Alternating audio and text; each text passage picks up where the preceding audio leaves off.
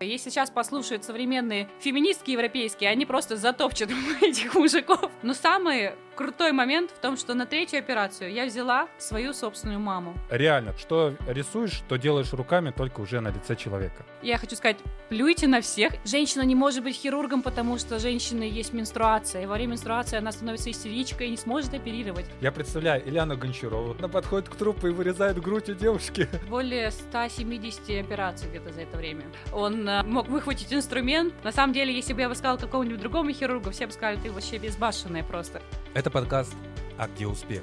Интервью только с успешными людьми. И его ведущий Макс Айзер, который раскрывает все секреты успеха, как к нему идти и что для этого нужно сделать. Каждый выпуск – это история тернистого пути целеустремленного человека, который делится своим жизненным опытом. Гости подкаста – бизнесмены, предприниматели, люди, которые круто поменяли свою жизнь в погоне за счастьем, стартовав свое дело с полного нуля. При этом не каждый понимает, что такое успех, а свои достижения считает всего лишь пройденным этапом. И если получилось у них, то почему не получится у тебя? У подкаста есть свои социальные сети. Инстаграм, Телеграм, группа ВКонтакте – даже свой YouTube-канал. Давайте свою обратную связь. Ваше мнение, как никогда, помогает продвижению подкаста. Каждый комментарий, каждый лайк, каждая активность, которую вы проявляете в той или иной социальной сети или площадке. А подкаст слушают на всех известных площадках России. Там тоже давайте свою обратную связь. А если слушаете на Apple Podcast, то ставьте 5 звезд, если подкаст этого достоин. Отдельное спасибо хотелось бы сказать Андрею Токареву, Роману Новокшонову, Руслану Шайдулину, Игорю Бургарту, Ивану Гусеву, Павлу Королеву, Валерию Шевченко, Амиру Сайфулину. Эти ребята давали мне откровенные, честные комментарии в личные сообщения, плюс оставляли свое мнение у меня в социальных сетях и на площадках, а некоторые даже репостили публикации к себе на странице. Спасибо вам большое. Без вашей такой откровенности ничего бы не было и, скорее всего, подкаст бы давным-давно умер. Ну что, тогда мы начинаем.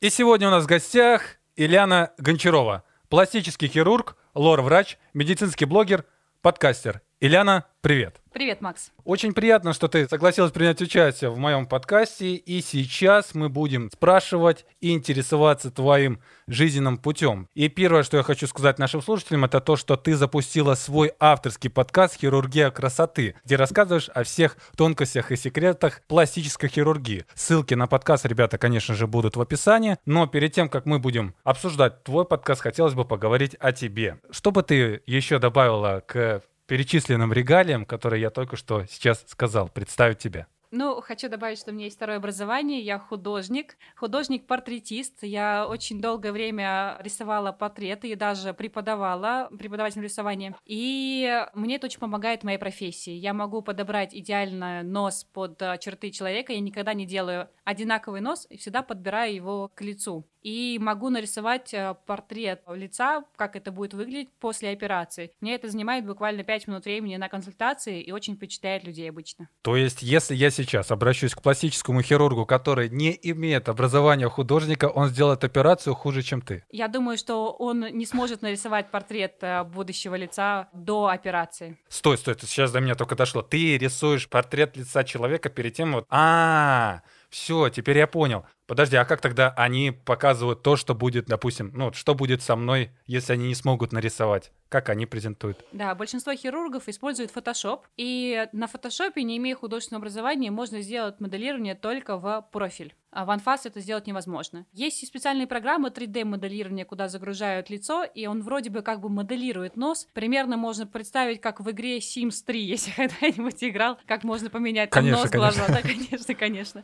Вот. Но минусы этой программы в том, что хирург не может оценить, насколько будет его операция соответствовать тому, что он смоделировал в программе, потому что там программа думает за него и выбирает нос за него. Я же, когда делаю портрет будущего носа, я его рисую по фотографии, изначальной, и я прекрасно понимаю, как у меня пойдет операция, как я смогу уменьшить, допустим, ширину ноздрей, уменьшить ширину кончика, так, чтобы это было красиво, и я могу максимально это прорисовать реалистично. И мои результаты, они совпадают с тем, что я рисую. Поэтому это мое большое преимущество. Ты мало того, что ты сделаешь операцию, так еще сможешь э, мне подарить портрет или своему пациенту.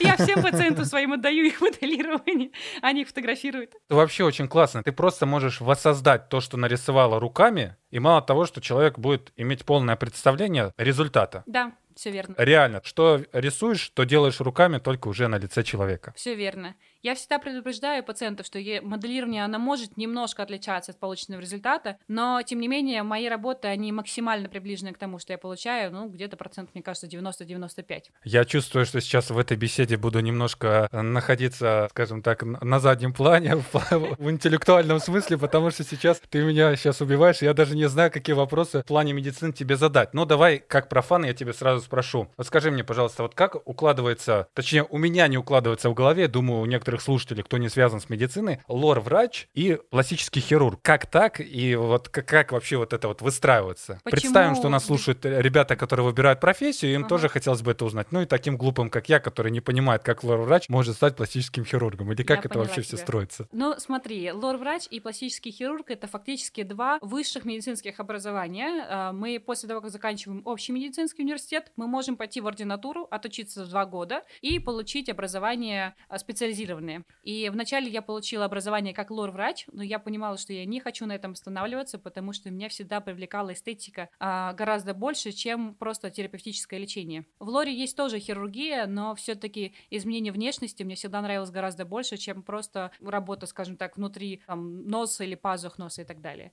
И я пошла вторую ординатуру, прошла, и я могу сказать, что эти два образования не прекрасно с друг другом сочетаются, они мне очень хорошо помогают, потому что когда ко мне приходят пациенты с проблемами проблемами дыхания и хотят изменить нос, я точно понимаю, что я могу не только улучшить форму, но и, соответственно, улучшить дыхание. То есть там есть разные проблемы, и так как я подхожу к этому как лор-врач, я понимаю, там, надо ли исправить перегородку, или проблема может быть в пазухах, или проблема с носовыми раковинами. Я могу эту проблему решить одновременно вместе с ринопластикой. Это же очень круто. То есть пациент пришел, говорит, доктор, у меня некрасивый нос. Я спрашиваю, как вы дышите? Он мне говорит, ой, очень плохо, на каплях сижу. И я ему говорю, вы после моей операции на каплях сидеть больше не будете. Это же офигенно офигенно. Вы только посмотрите, знаешь, что мало того, что ты объединяешь образование художника, так еще совмещаешь свою первую специальность лор-врача и при этом еще добиваешь своей пластической хирургии и опытом.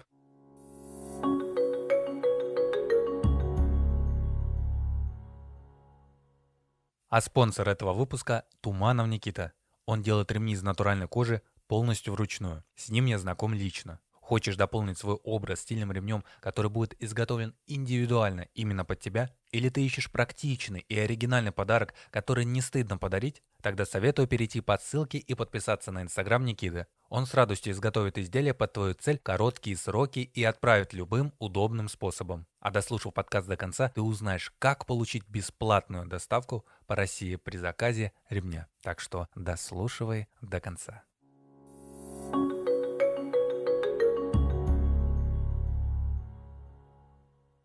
Тогда мне скажи, пожалуйста, а не сталкивалась ли ты с такой проблемой, что говорили тебе люди, ну смотри, хирургом может быть только мужчина. И вот сейчас вот слушает тот самый мужчина, который так рассуждает и говорит, как вообще девушка может оперировать? Ну ладно там лор-врач, ладно художница, но оперировать-то еще хирургом э, не укладывается в головах. И возможно даже, вот сейчас ты ответишь на этот вопрос, а ты поможешь, может быть, какой-то девочке, которая также хочет стать хирургом, но на нее давит там общественное мнение. Расскажи, как это у тебя произошло, и можешь начать даже с самого далека. Как ты вот вообще стала пластическим хирургом, и кто тебе в этом помог, или кто тебе мешал? Поделись, пожалуйста, мы тебя слушаем. Хорошо. Хорошо.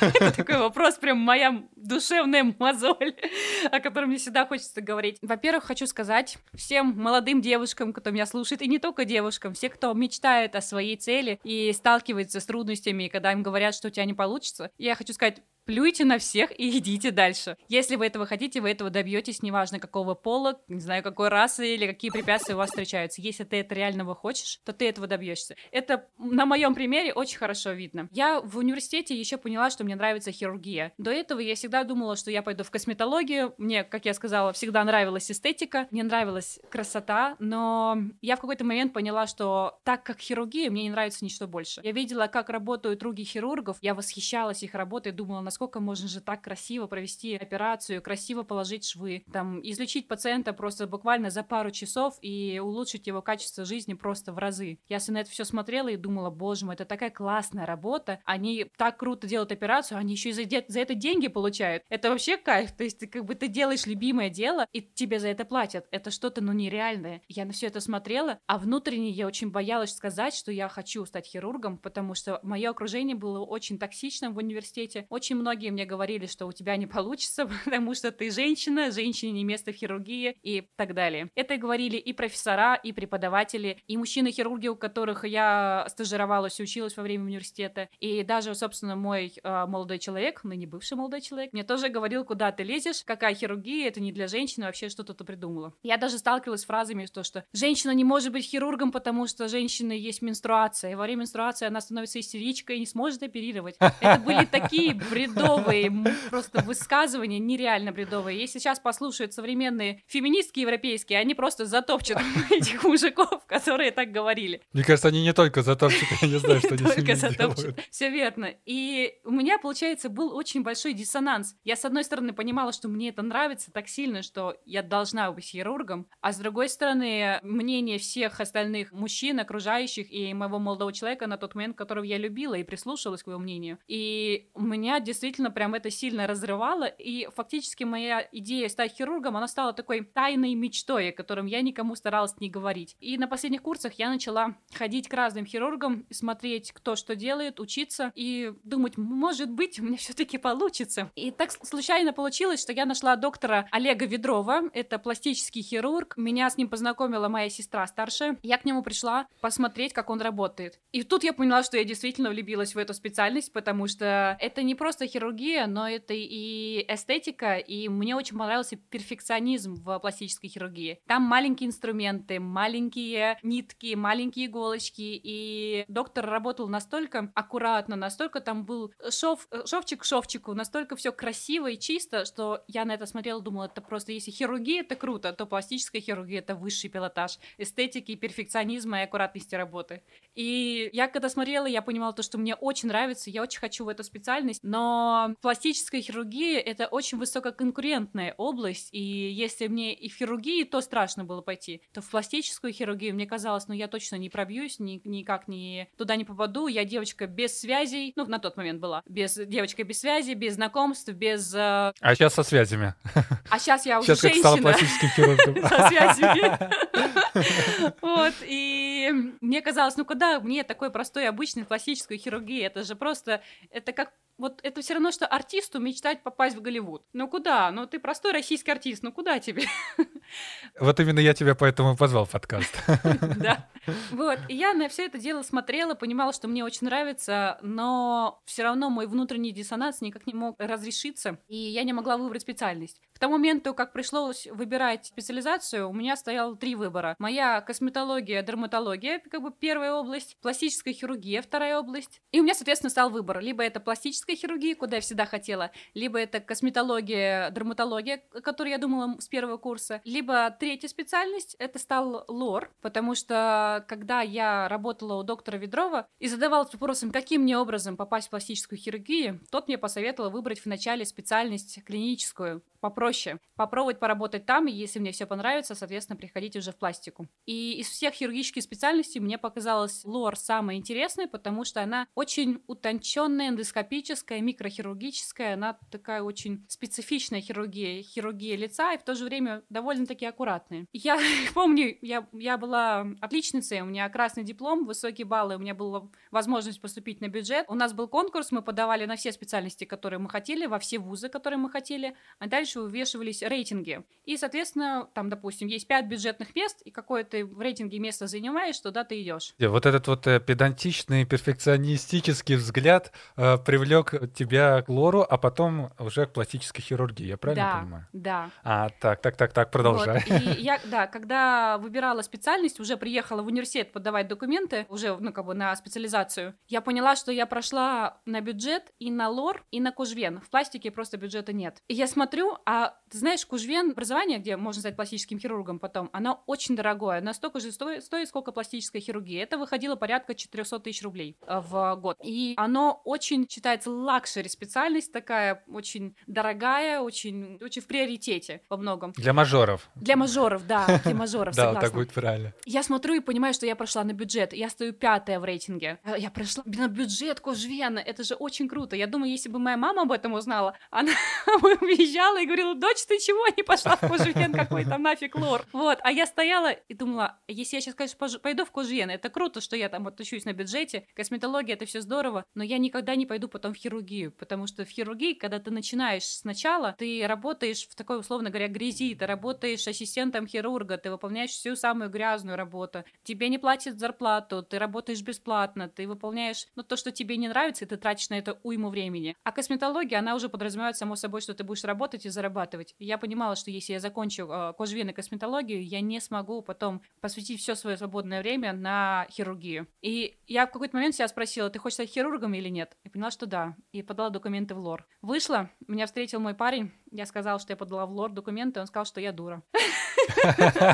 Сказал, что если бы ты была бы косметологом, зарабатывала бы деньги, сидела в красивом кабинете, а сейчас ты будешь сидеть в поликлинике детить, и делать детям кукушку. Кукушка — это такой способ промывания носа. Я, конечно, расстроилась, подумала, я попробую. И пришла в лор, поначалу было очень тяжело, прям действительно тяжело. Очень много работы ночной, мы работали днем пятидневку с 8 до 4, а потом у меня еще было как минимум два дежурства в месяц, в, не- в неделю, 8 дежурств в месяц. И, соответственно, ты работаешь с 8 до 4 на дневной работе, с 4 до 8 утра на ночной, снова с 8 до 4 на дневной, едешь домой, спишь, и на следующее утро к тебе снова к 8. И В это общем, тяжело. какая-то такая, знаешь, арабская какая-то система вообще. Арабская система ужасна, и действительно, как бы это и физический труд непростой, и морально непростой, и то, что ты не высыпаешься. Вообще наши врачи, кто работают в экстренных больницах, дежурные врачи, это настоящие герои, это очень тяжелая работа. И пройдя ординатуру по лор, я поняла, что да, это классно, это здорово, мне очень нравится хирургия, я от своего не отступилась, но в больнице государственной мне слишком тяжело работать. А в поликлинике мне работать скучно. Мне нужна была хирургия, мне нужно было быть в операционной. И я решила подать документы в пластику. Это тоже был такой экспромт. Опять же, я точно так же находилась без связи,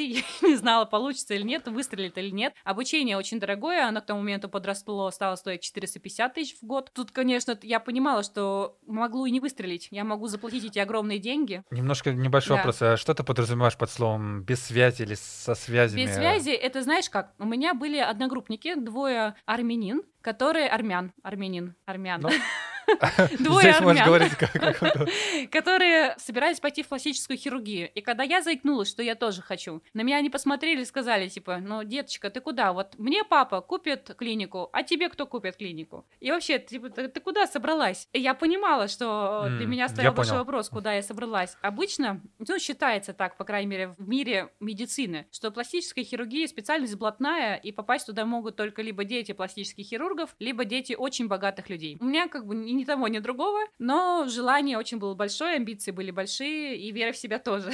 Я поступаю, я прихожу к доктору Ведрову и говорю, привет, я вот поступила.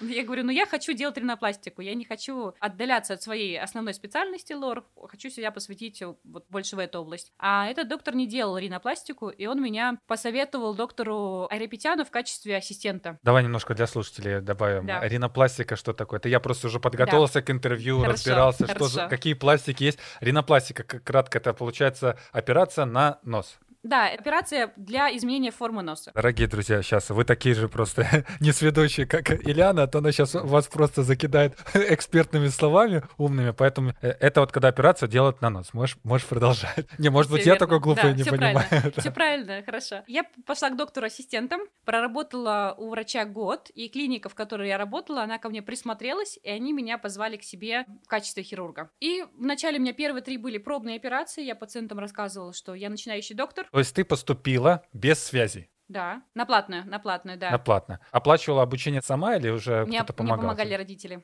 А, все, я понял. А то... Но ты поступила сама без связи. Без связей. Все, я понял, я понял. Получилось так, что вот очень многие боятся тоже, как поступать в пластическую хирургию, если у тебя нет связей. Но на самом деле, к тому моменту, когда я заканчивала, у меня было три предложения о работе. Это было очень круто. Меня позвала клиника, в которой я была ассистентом у доктора, к ним на работу. Позвала еще СМ-клиника в качестве ассистента к другому доктору, но это уже была оплачиваемая ассистенция, как настоящая работа. Еще был доктор Поляков, это заведующий кафедрой опухоли головы и шеи а, в Герцена. Он меня пригласил mm-hmm. к себе в отделение, как бы работать у него. И, а это очень, это крутой уровень, это реально очень крутой уровень. Для меня сейчас немножко на самом деле непонятно, просто примерно сравнение сделать, чтобы все поняли. Ну хорошо, это вот как будто ты закончил МГУ, а дальше ага. тебя зовет клиника, где я работала, это примерно как, не знаю, Яндекс на какую-то очень высокую должность. К а, все, я понял, да, я вторая понял. клиника это Сбербанк на еще одну высокую должность, а третья тебя зовет правительство к себе, и ты такой, черт. А. Тебя чисто просто заметили, и все. Да, меня заметили ага, и позвали. Угу. Я, конечно, когда на это все смотрела, поняла то, что я хочу совместить несовместимое. Я везде сказала «да, я пойду», и поняла, что мне просто не хватит просто времени в сутках, чтобы работать и там, и там, и там. В результате я осталась в клинике «Эталон», в «Эталоне» в качестве оперирующего хирурга, и осталась в СМ-клинике в качестве ассистента у доктора Пахильна. Я совмещала и ассистенцию, училась новым операциям, и, соответственно, уже пробовалась как самостоятельный хирург. И постепенно-постепенно начала оперировать. У меня первая работа, мне было очень страшно выполнять. Самую первую операцию я позвала своего учителя, доктора Репетяна. Я очень сильно переживала на этой операции. Доктор больше переживал, чем я, наверное. Он боялся, что я что-то не так сделаю. В результате он очень сильно эмоционально срывался на меня. Он э, мог выхватить инструмент. Он, я только там подношу инструмент к лицу, он такой, стой, стой, я сам сделаю.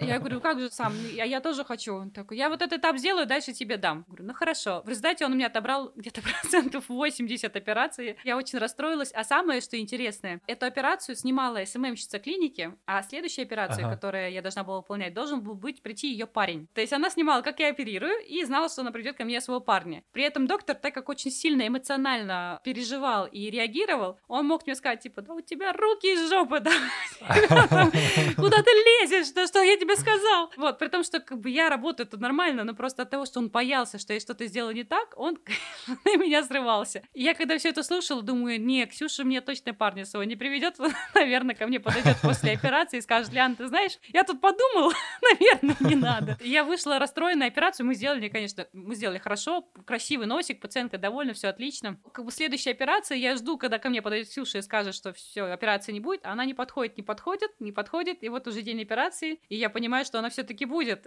Она просто бесстрашная девочка привела ко мне а, своего парня. Но я за него взялась, потому что у него была а, проблема с дыханием, я знала, как ее решить, а еще у него была как бы горбинка, он мне сказал, ну, Лян, если у тебя получится лучше сделать, я буду рад. Вот, и я такая, ну, Хорошо. Я взяла уже А, подожди, так тебе вот твои знакомые, я так понял, ребята просто приходили на тест. Условно говоря, да. Клиника сделала очень дешевую цену. Мы оперировали только за себестоимость наркоза и стационара. Они сказали, что проведешь три операции, и если все будет хорошо, если результаты будут хорошие, то мы тебя возьмем на работу окончательно. Поэтому это был мой а, проб, ну, пробный период. Я, я понял.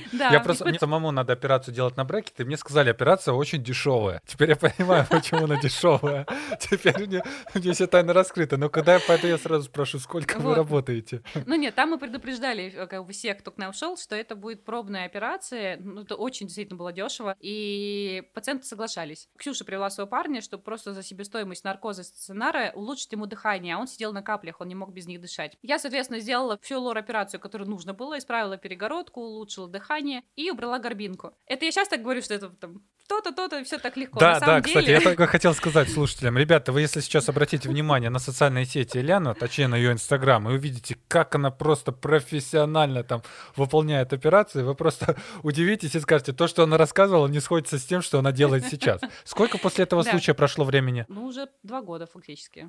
Два года ты уже все, пластический хирург. Более 170 операций где-то за это время. Вот 170 операций, похлопаем.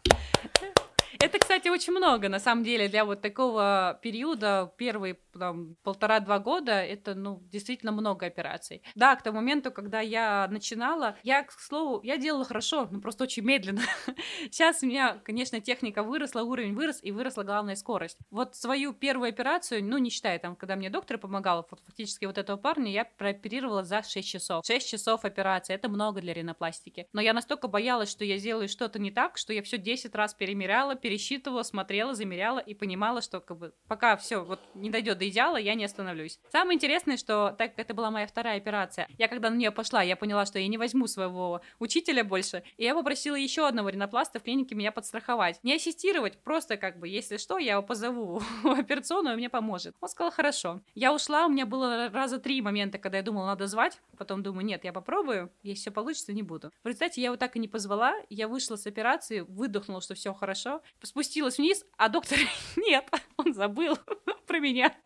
Я ему позвонила, говорит, как так, я же была в операции, а что-то случилось бы. Он такой, ну что, ну позвонила бы, но я бы приехал. В общем, когда я вышла, поняла, что я, в принципе, самостоятельно делала операцию, меня никто не страховал, я почувствовала всю уверенность. Но самый крутой момент в том, что на третью операцию я взяла свою собственную маму. Получилось, да, получилось так, что она хотела сделать операцию очень давно. У нее нос горбинкой был, и вот как бы как раз вот условно говоря такая акция, когда можно было сделать операцию почти бесплатно, она очень хотела прооперироваться, а я не хотела, я боялась ее взять. Вот, и она меня чуть ли за руку не привела в операционную сказала, давай, делай, что ты боишься. Вот, и она меня уговорила, я все-таки решила ее взять на операцию.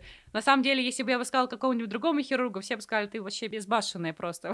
Потому что у нас принято в хирургии считать, что своих родственников нельзя оперировать, брать там только незнакомых людей. И когда я стояла и видела, как ей дают наркоз, я все эти, все эти мысли крутила, думала, зачем, зачем я взяла, мне же так страшно, мне страшно, что сейчас что-то произойдет. Но когда я взяла в руки скальпель и подошла уже и начала операцию, и поняла, что все, страха нет. Почему-то его не было. Я осознавала, что я делаю операцию своей собственной маме, я видела как бы вот все, вот, вот, вот все внутренность, условно говоря, операции, но я была абсолютно спокойна. Операция прошла хорошо, я ее завершила, вывели маму из наркоза, и когда вышла из операционной, я поняла, что я теперь больше ничего не боюсь, боюсь, не боюсь оперировать, я могу спокойно брать э, пациентов. И у меня после этого пошли коммерческие операции, и они были очень хорошие, очень меня довольны пациентки. И так постепенно-постепенно начался мой путь в пластическую хирургии, и вполне очень удачно сложился.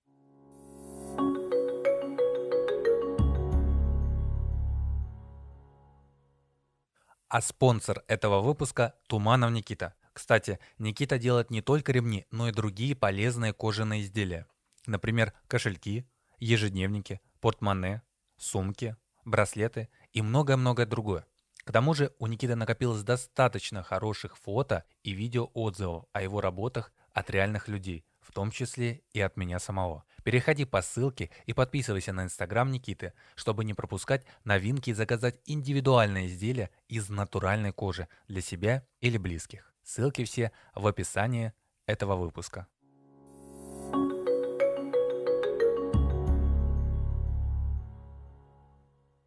Это, конечно, все хорошо, но давай твой успешный, скажем так, результат пластического хирурга в цифрах выразим. К какому доходу ты пришла уже как пластический хирург? Ну, в месяц. Ну, сейчас это около 500 тысяч в месяц. Вот как ты считаешь, э, тебе этого достаточно или все-таки надо, ну, побольше? Ну, сравнивая с другими пластическими хирургами, я понимаю, что я получаю копейки по сравнению с ними.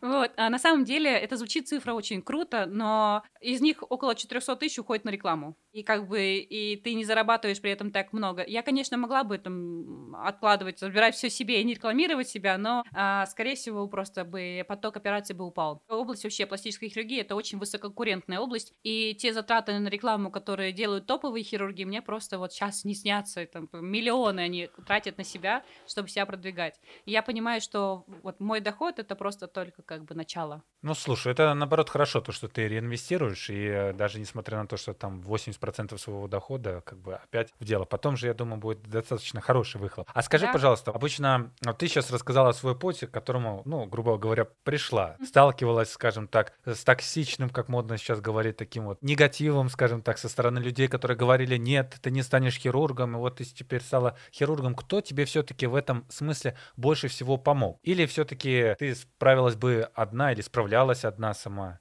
Или было что-то или кто-то? Мне очень помогла моя семья. Если бы моя семья бы в меня не верила, это вот, это прежде всего это моя мама. Я ей хочу сказать огромное спасибо, потому что если бы не ее вера просто непоколебимая в меня, я бы, наверное, бы на это не решилась. А еще в меня очень верила моя сестра, и она для меня является таким небольшим ориентиром, потому что она иррационально мыслит, иррационально рассуждает, не так, как все. И мыслит она очень глобально. И когда я ей говорила то, что у меня ничего не получается, я хочу уйти из хирургии, она мне говорила, так, стоп, выдохни и иди дальше. И третий, наверное, человек, на который я всегда ориентируюсь, это мой первый учитель Олег Ведров. Он одноклассник моей сестры, они примерно одного возраста, он не сильно старше меня, ему сейчас 36 лет. И я всегда смотрела на него, как он шел по сути, когда я приходила к своему пути, он тоже был в начале своего. И я видела, как он развивался, как он работал, и понимала, что я хочу так же. И каждый раз, когда я шла там на операцию, знала, в ординатуре у нас нету зарплаты, у нас не платят денег, я знала, что я просто так иду работать. И я думала, нет, я не просто так. Я буду как Олег Ведров.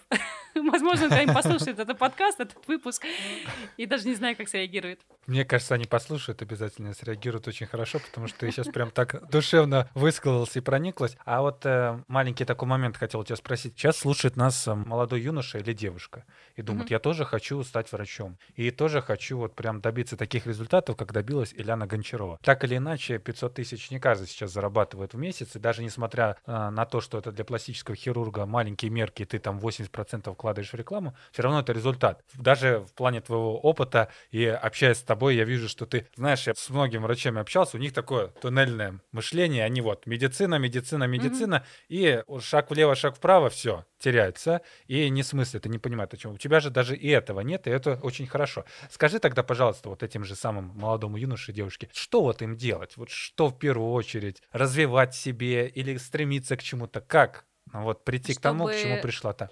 Чтобы стать, стать успешным пластическим хирургом или хотя бы просто посвятить себя тому делу, которое, к примеру, в твоем случае приносит тебе удовольствие, да ты еще при этом объединяешь просто массу таких вот э, навыков, которые, от которых просто кайфуешь. Я представить не могу, вот, смотря на тебя сейчас в камеру. Жаль, что, дорогие слушатели, вы это не видите. Просто Ильяна счастлива и улыбается, ну, по крайней мере, мне так кажется. Да, это абсолютно так. Я хочу сказать, что нужно всегда ориентироваться на свои желания, на то, что тебе нравится. Мне, например, всегда нравилось рисовать. Я любила рисовать, и весь медицинский университет, я помню, что я сидела, рисовала в неважно, конспект ли это был, какой-то, может быть, тематический рисунок, или это был портрет преподавателя или моих одногруппников, я все время рисовала, и я получала от этого удовольствие. И когда я увидела хирургию, как делают хирурги операцию, я поняла то, что мне это очень нравится. И сколько бы я ни работала, даже когда я работала в лоре, даже когда я делала какие-то совсем небольшие операции, просто, не знаю, положить один шов, я и то получала удовольствие. И вот это мое желание стать хирургом и получение удовольствия от а, вот этого самого процесса и позволило мне пройти весь этот путь. На самом деле путь а, в хирургии, он сложный, и я бы не каждому советовала бы туда идти, потому что учиться 6 лет медицинского вуза, 2 года ординатуры, 2 года второй ординатуры, это уже 10 да, 10 лет.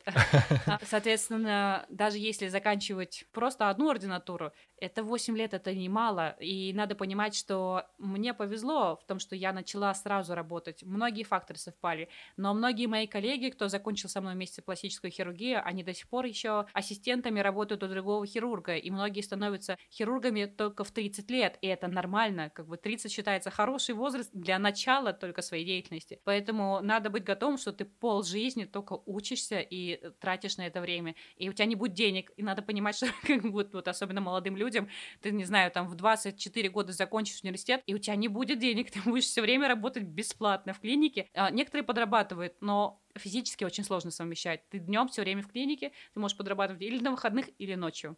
То есть, если хватает сил дежурить где-нибудь в аптеке, работать на складе или хоть как-то крутить свой бизнес вперед, если нет, то это очень тяжело. Но это все прикрывается желанием и любовью к своему делу. Если это действительно нравится, лежит в душе, оно стоит того.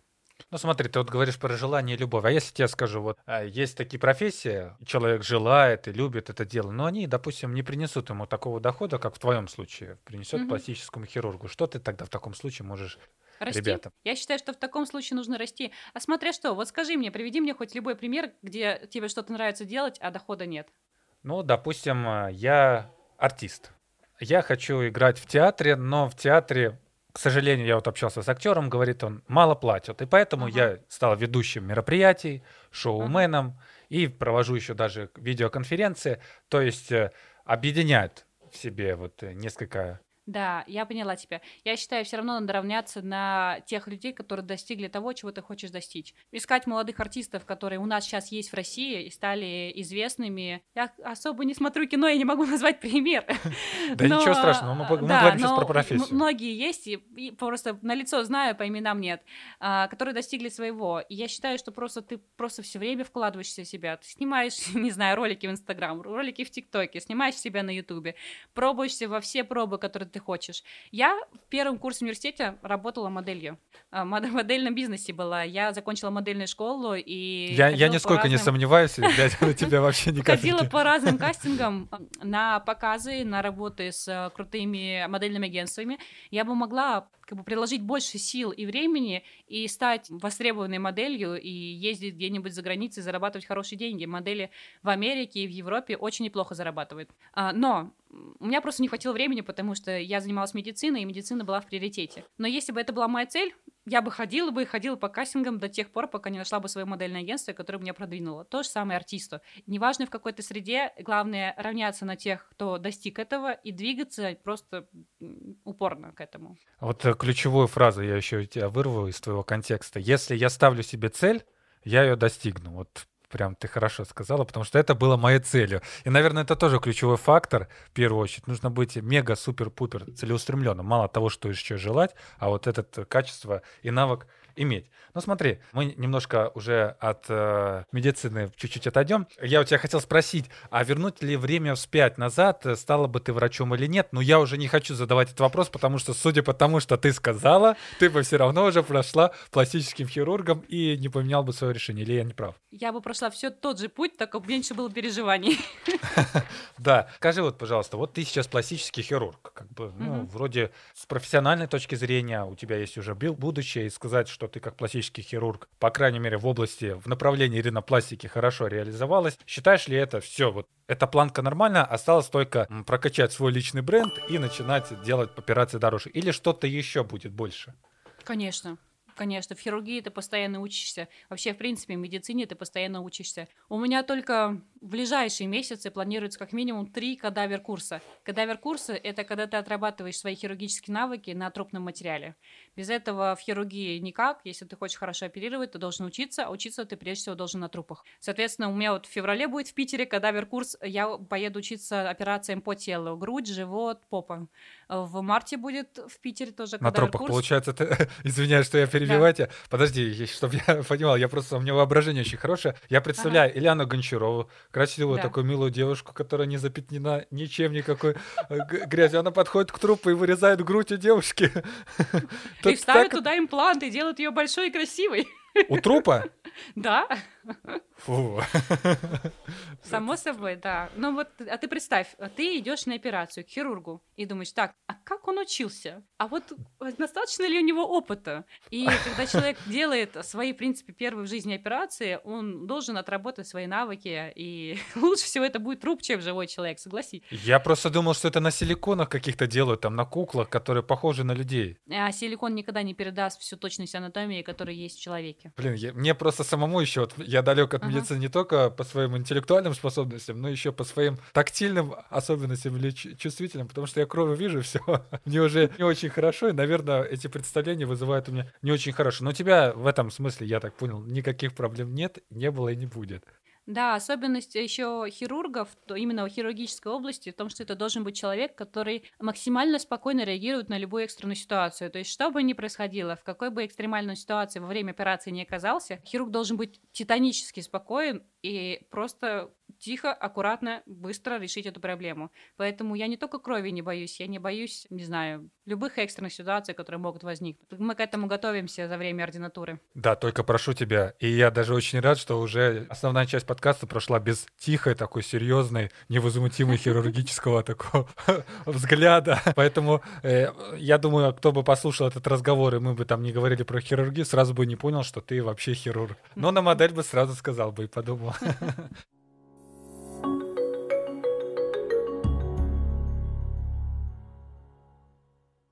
А спонсор этого выпуска Никита Туманов. И сейчас, как я и обещал, я рассказываю о том, как получить бесплатную доставку по России при заказе ремня у Никиты. Для начала нужно перейти по ссылке, подписаться на его инстаграм и по промокоду MAXEISEN доставка по России будет полностью бесплатной. Предложение действует в течение двух недель с момента выхода этого выпуска. Поторопись обзавестись настоящим кожаным ремнем как можно скорее, чтобы не упустить выгоду. У него действительно просто офигенские изделия, которые он все это делает своими руками. Поэтому все ссылочки будут в описании к этому выпуску. Надеюсь, вам это понравится. Не забывай про промокод, он на русском языке. Макс Айзен русскими буквами. Пиши ему.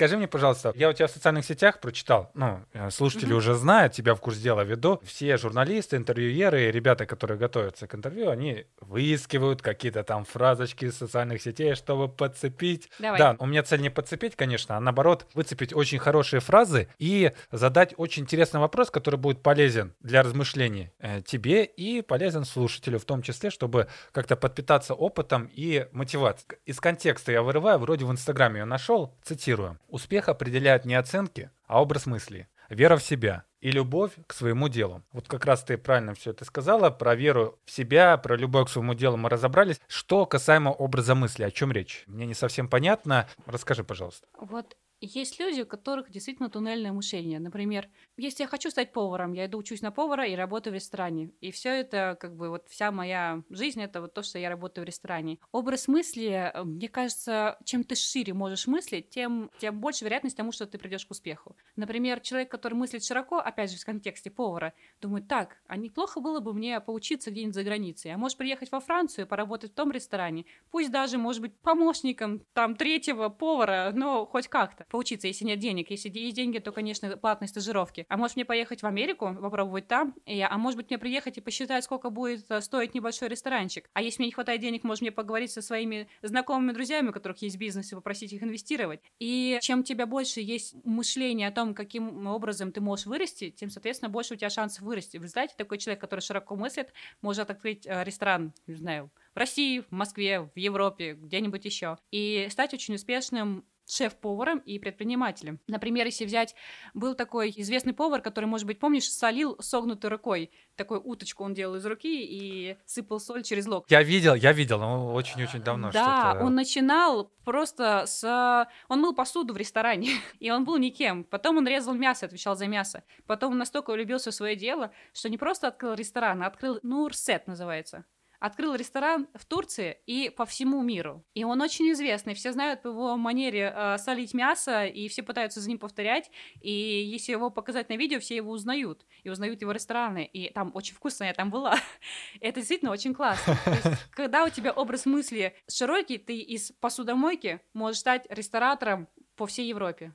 Вот о чем я говорю. Ты хочешь сказать, что не ограничивать себя и не ставить себе барьеры. Все А, верно. в плане того, что чтобы верно. реализовать все, какие-то все свои барьеры мечты. всегда, да, все барьеры всегда у нас в голове и только в голове. Их надо снимать. Я этот вопрос тоже задаю своим гостям, и тебе тоже задам. А что касаемо второй половинки? Насколько нужна поддержка в реализации своих, своей мечты, цели? Е- вот А, е- как выяснилось, не нужна. Как выяснилось, лучше не надо. Ну, слушай, на самом деле я э, встречала людей, которые не, верят в меня много раз. Я никогда не ориентировалась на то, что они думают. Я верила в себя, и мне очень действительно помогала поддержка семьи, но у меня еще ни разу не было так, чтобы вот появился человек и сказал, а давай я тебе помогу, давай я тебя там приеду на операцию или там вот протяну руку помощи и устрою, помогу устроить в клинику. Или просто верил меня и говорил, да, ты станешь пластическим хирургом, молодец, я в тебя верю, давай, дерзай. Такого не было. Я не знаю, сколько нужна вторая половина для того, чтобы достичь успеха. Если ты в себя веришь, она не нужна. Если есть, хорошо. Если нет, в этом нет проблемы. Слушай, тут сейчас просто на твоем личном опыте можно прям сформировать ответ. Нет, не надо, и все. Ты справишься совсем сам, но просто это как дополнение. Да. Просто будет чуть-чуть полегче, если был бы тот, кто сказал бы, фу, давай, давай, Ильяна, давай. Конечно. Мы- Конечно. Да, а, а так в целом, просто я с какой точки зрения спрашивал? Допустим, все стремятся к успеху, все хотят Мгм. его реализовать, и многие рассуждают так, нужен фокус, нужно определиться, кем ты там, допустим, хочешь стать, и идти, долбить в одну точку, долбить, долбить, а потом, когда ты там добился там каких-то определенных финансовых результатов, жениться. Или наоборот, там сначала семья, а потом только там карьера. Я в этом смысле, ну, так понял, что в реализации карьеры для девушки не нужен мужчина. Мне кажется, это не должно зависеть никак от карьеры. То есть, если ты встретил своего человека на пути становления, или до, или после, должен радоваться и создавать отношения вне зависимости от карьеры. Вот вопрос рождения детей для девушки действительно важен. Если ты рожаешь ребенка, то ты временно, ну, по крайней мере, в медицине временно уходишь из uh, медицины. Но вопрос постройки отношений и создания семьи, мне кажется, он не зависит. Слушай, а как тогда ты сейчас вот э, захочешь, допустим, ну, все у тебя там хорошо сложится, найдешь молодого человека, и потом будет семья, а как вот тогда? Ты же бросишь свое дело, и, может быть, потеряешь навык за год, за три года, за сколько там? Два года как минимум. Пластические хирурги женщины, они никогда не уходят в декрет надолго. Обычно уходят, ну, рожают ребенка, как только они восстанавливаются, они тут же нанимают няню. Я тоже найму няню, чтобы она просто была с ребенком 24 часа на 7. А беременна можно делать? А, до определенного месяца, если ты себя хорошо чувствуешь, если нет токсикоза. Слушай, ты уже все знаешь, все. ты уже, наверное, Конечно. заранее подготовилась примерно рассчитать. Да. Это очень классно. Это Я уже посчитала, такой... сколько будет стоить няня, сколько будет стоить расходы на ребенка. Так что ничего, я покрою эти расходы в целом. А такой аналитический предпринимательский подход к делу. Мне вот прям это вообще нравится прикалывает. Сразу вопрос к тебе. Ты счастлива? Очень. Все, Правда, отлично. Я, я считаю, счастье это когда ты идешь на работу с улыбкой, и когда ты едешь домой с улыбкой.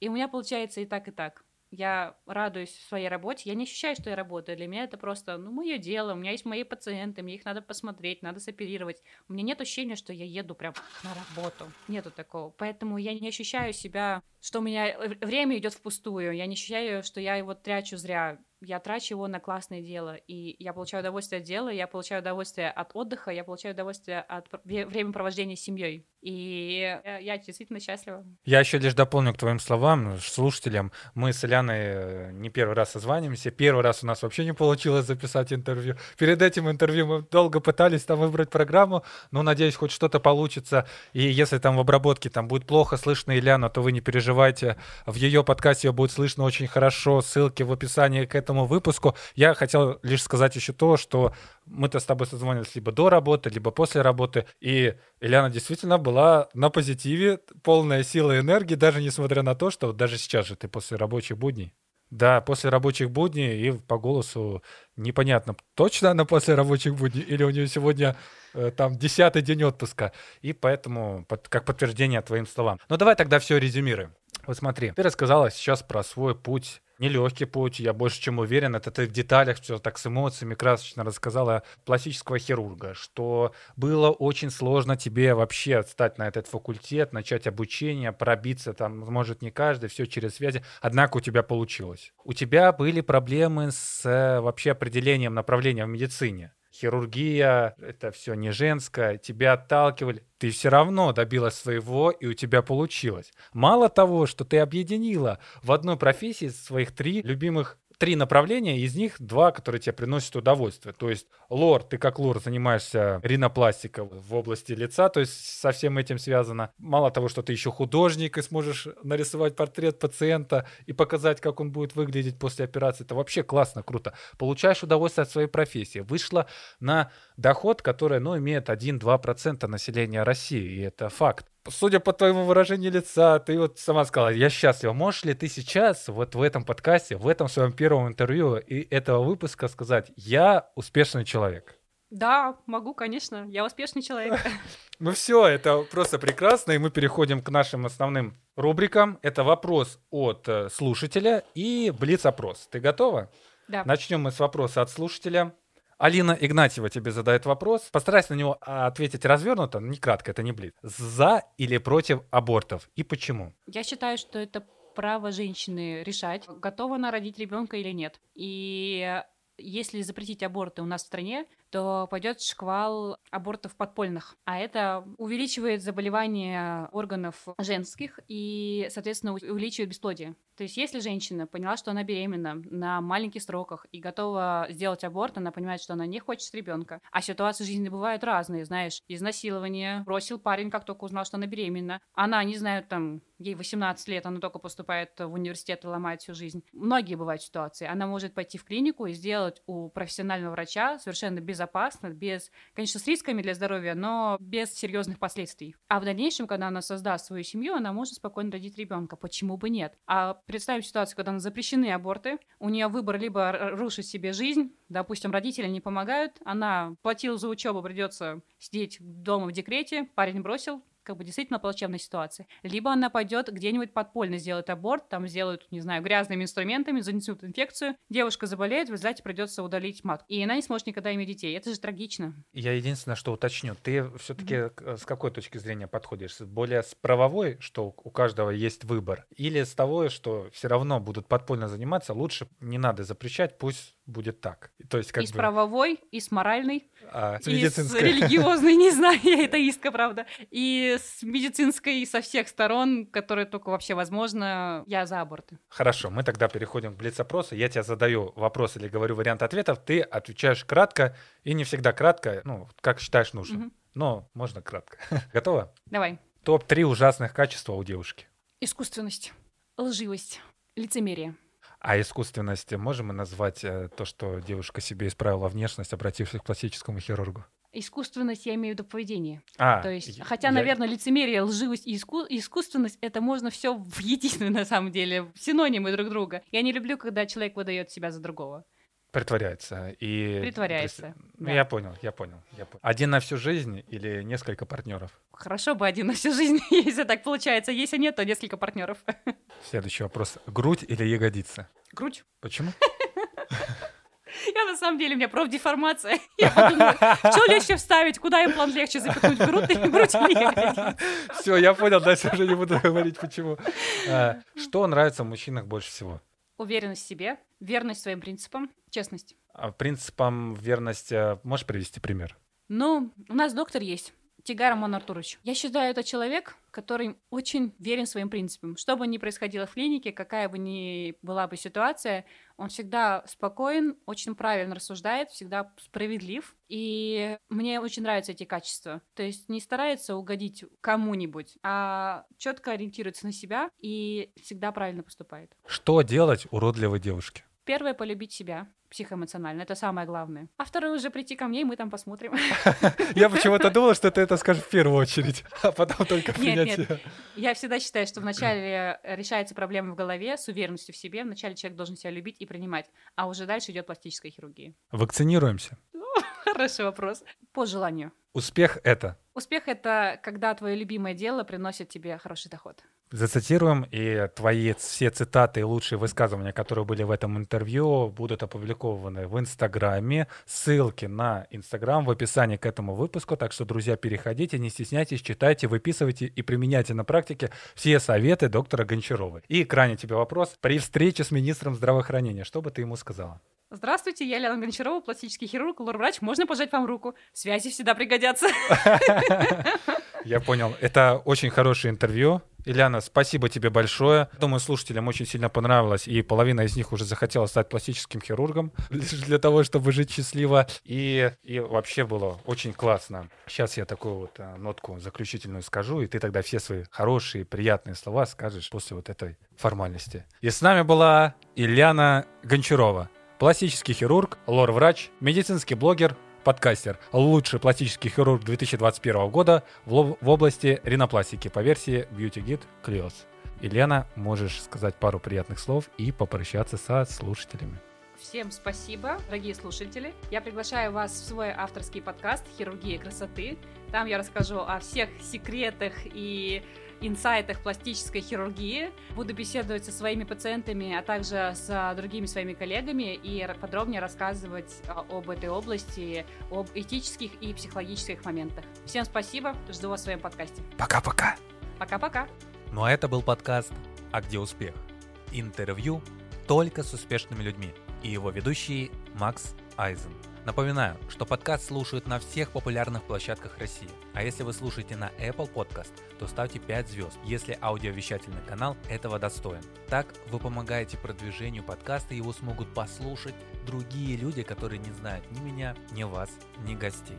Давайте вместе приносить пользу окружающим. Ведь эту информацию, которую вы только что прослушали, насытившись приятной беседой и хорошо расслабившись, достойны и другие. Иными словами, каждый лайк, каждый комментарий помогает не только продвигать подкаст, но и помогает расти и развиваться другим людям.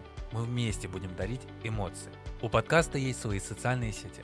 Инстаграм, Телеграм, группа ВКонтакте, даже свой YouTube канал.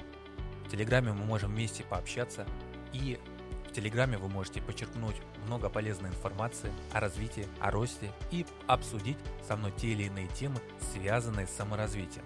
В том числе я иногда там расписываюсь и делюсь своим опытом из digital сферы. В Инстаграме вы увидите, как выглядит гость и сможете переписать легендарные его цитаты, чтобы воплотить их в жизнь. Поэтому пишите там, где вам только это удобно и где готовы взаимодействовать со мной слушать подкаст и развиваться. Я с вами не прощаюсь, поэтому мы услышимся в следующих выпусках. Пока-пока.